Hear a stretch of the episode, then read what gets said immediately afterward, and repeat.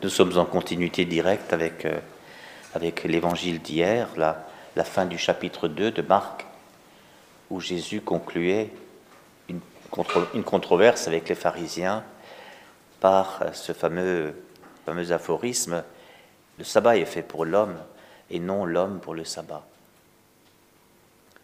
Le sabbat est fait pour l'homme. La finalité du culte rendu à Dieu, la finalité de ce culte-là, le sabbat, hein, qui est devenu presque identitaire du culte, du culte hébreu, du culte juif. Quelqu'un qui n'observe pas le sabbat, c'est un mauvais juif, voyez. Le sabbat est à la fois le sabbat, hein, qui signifie le jour de la création, qui signifie aussi le jour de la libération d'Égypte. Voilà, c'est énorme, création et salut. Et en même temps, c'est l'observance principale euh, pour savoir si on est juif, si on est un bon juif. Voilà. Donc là, on est là-dedans. L'homme n'est pas fait pour le sabbat. La finalité, c'est pas, j'allais dire la religion. La finalité, c'est pas la religion. C'est la finalité de la religion, c'est l'homme. Le sabbat est fait pour l'homme. Alors là, vous voyez, Jésus entra de nouveau dans, une synagogue. Et dans certaines traductions, parce que d'autres manuscrits circulent, c'est dans la synagogue. Comme si Jésus était retourné à Capharnaüm, parce que Marc a commencé deux chapitres plus haut euh, par une, entrée spectaculaire de Jésus dans la synagogue de Capharnaüm, et ça a immédiatement déclenché l'hostilité du démon de l'esprit impur. Vous vous rappelez? Es-tu venu pour nous perdre? Je sais qui tu es. Tu es le Saint de Dieu. Et ça s'est passé à, Capharnaüm. Donc Jésus entra de nouveau. Alors, des, biblistes ont, fait un peu le décompte et ils ont remarqué que, la moitié des guérisons des quatre évangiles se passent le jour du sabbat et pas forcément dans une synagogue. Voilà. La moitié des guérisons se passent le jour du sabbat. Si, si le jour du sabbat pour Jésus était un jour ordinaire, il y aurait euh, un septième des guérisons au maximum. Voyez, il aurait divisé le nombre de guérisons par, par lundi, mardi, mercredi jusqu'à samedi euh, et dimanche. Voilà, c'est pas comme ça. Jésus choisit. Il choisit le sabbat. C'est très important comme, message. Et il choisit le sabbat et vous voyez la conversation hautement théologique qu'il a avec les, avec les gens qui l'observent sa question est, incroyable. Hein. Donc il y a là un homme à la main atrophiée.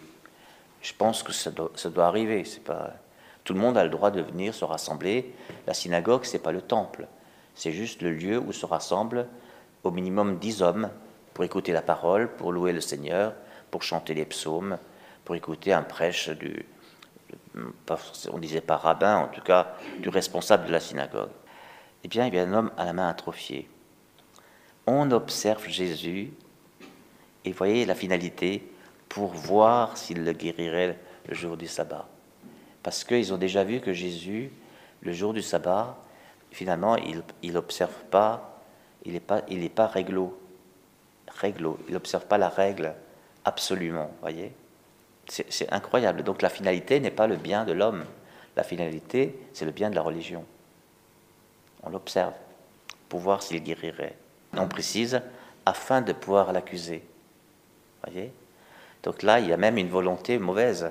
Il y a une malveillance, une malvoulance. Alors que Jésus est dans une bienvolance. Il veut du bien aux autres, voyez C'est important de voir ça. Et il dit à l'homme, lève-toi et viens au milieu. Alors ça, c'est deux paroles fortes. Hein. Lève-toi. Donc, euh, moi, je veux que tu sois un homme redressé, un homme debout. Lève-toi. Hein. Prends, ta stature d'homme libre, d'homme debout devant Dieu. Voilà, lève-toi. On peut voir dans le lève-toi aussi comme une sorte de prophétie euh, sur la résurrection. Viens au milieu, voilà. Au milieu de l'affaire dans laquelle nous sommes. J'arrive à peine dans la synagogue, déjà on m'observe. Eh bien, toi, viens au milieu il vient au milieu, il le met au milieu. Jésus ne fait pas toujours ça. Hein. Parfois, il prend euh, un malade, il le met à l'écart pour le guérir. Donc, il n'y a, a, pas de conséquences à tirer de là. il, le met au milieu. Et ça, ça, veut dire quelque chose. Hein. L'homme malade est central dans la synagogue le jour du sabbat. Pourquoi? Qu'est-ce qui est central? Il n'a encore rien dit sur la guérison. Il s'adresse aux autres. Donc vous voyez, il a deux paroles, une pour l'homme malade et une pour les observateurs, hostiles hein, pour l'accuser. Et il pose une question redoutable. Est-il permis, puisqu'ils sont dans le permis et l'interdit, est-il permis le jour du sabbat de faire le bien ou de faire le mal, de sauver une vie ou de tuer hein, Puisqu'il est, il, est, permis de rien faire. Hein. On peut juste marcher à la distance pour aller à la synagogue, ou peut-être pour se promener un peu en famille, les mètres sont comptés. Hein. Mais on ne, travaille pas. On observe strictement l'interdit de, tout travail. Donc faire, faire, c'est mauvais faire. Alors peut-on faire le bien ou peut-on faire le mal? Sauver une vie ou tuer? Et là, Jésus, il, procède un peu à la manière, euh, hébraïque de, parler, sémitique. On, dit deux phrases qui ont le même rythme, mais qui peuvent se superposer. Dans les psaumes, on a, beaucoup ça. Hein. il, y a une, répétition, mais ce pas les mêmes mots, mais en fait, c'est pour souligner les mots. Donc vous pouvez superposer, faire le bien avec sauver une vie, ou faire le mal avec tuer. Faire le bien, sauver une vie, faire le mal ou tuer. Mais eux se taisent. Vous savez, ce, fameux silence? Eux se taisent. C'est le silence de l'embarras, c'est le, le, silence de la culpabilité, c'est aussi le silence du jugement, c'est le silence de la colère, c'est le silence de la rage. Hein. Et on l'aura celui-là ça, ça, va, ça va apparaître juste après. Hein. Eux se taisaient. Et, dans le fait de se taire, vous voyez, il y a un, manque évident de loyauté. Hein. C'est-à-dire que le silence permet de ne pas se dévoiler. Hein. Le silence permet de se cacher. On se cache dans le silence. Et parce que dès qu'on se dévoile, eh bien, on devient un interlocuteur. Et donc, quand on est un interlocuteur, alors il faut répondre. Et le silence, c'est là où se réfugient ceux qui ne veulent pas répondre. Donc ça veut dire je ne veux pas entendre la question. Voyez? Très souvent vous avez ça. Eux se taisaient. Euh, ils ne veulent pas être pris en faute. Ça veut dire que dans leur conscience profonde, ils savent déjà qu'ils sont en faute. Voyez? On ne se sentirait pas coupable euh, s'il n'y avait pas en soi déjà un indicateur qui nous dit que ça ne va pas ce qu'on est en train de faire. Observez cet homme dont il, il a fait qu'une chose jusqu'à présent, il a chassé les démons, et ensuite il y a des tas de gens qui sont venus le voir, on sait qu'il fait le bien, et on, l'observe pour l'accuser. eh bien, c'est une mauvaise chose. Lui, voyez Jésus, la souffrance de Jésus. Vous voyez, à la fois, il a une, une, une compassion et une tendresse pour cet homme énorme, et dans le même instant, il discerne ce que vivent les autres par rapport à lui. Et donc, par rapport à cet homme aussi malade. C'est-à-dire qu'ils n'ont strictement rien à faire de cet homme malade, voyez. Ça ne les concerne pas. Ils sont capables de célébrer le salut de Dieu sans regarder un instant celui qui a besoin du salut. C'est ça, euh, quand la religion est déconnectée de la vie, quand la religion est déconnectée de l'amour, alors ça devient une outre vide, hein. ça devient un machin qu'il faut, faut vite faire disparaître. Voilà.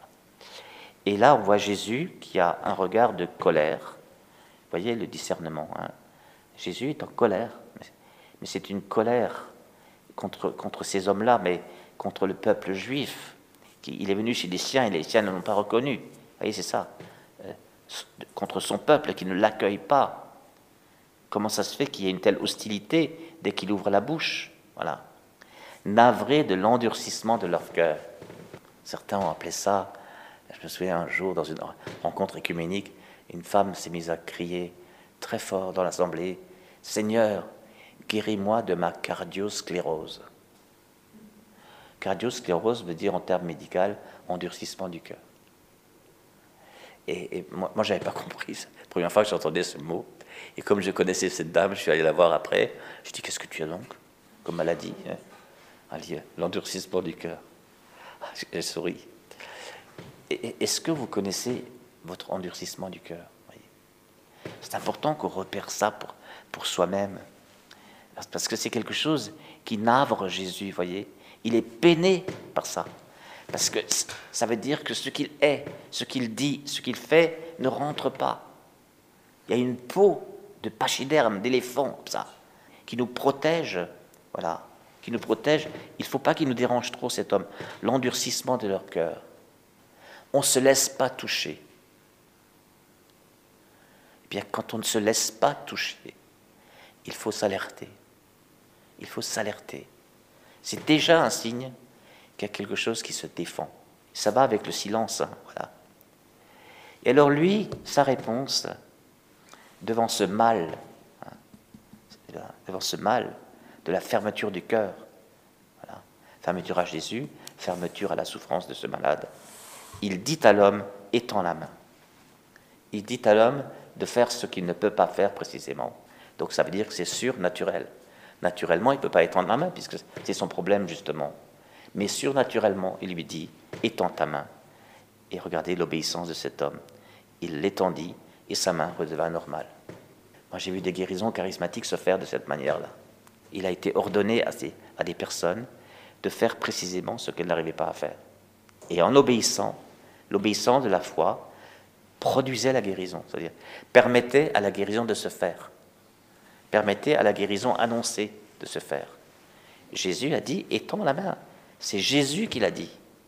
Donc, quelle a été la réponse de Jésus à l'hostilité de son environnement, c'est de poser un signe du sabbat le jour du sabbat dans une synagogue, des gens rassemblés pour célébrer le sabbat. Sabbat, ça veut dire salut. Il a posé un acte de salut. Est-il permis de sauver? Il aura fait un cours de théologie pratique, si vous voulez. Il leur a remis le sens du sabbat devant les yeux. Le sens du sabbat, c'est le salut de l'homme. Ce qui glorifie Dieu, c'est que l'homme soit sauvé. Ce qui glorifie Dieu, c'est que l'homme soit sauvé. C'est que l'homme soit respecté, c'est que l'homme soit aimé, c'est que l'homme soit soigné, c'est qu'on prenne soin les uns des autres. C'est ça qui glorifie Dieu. Et voyez, on est en, on plein culte. Hein.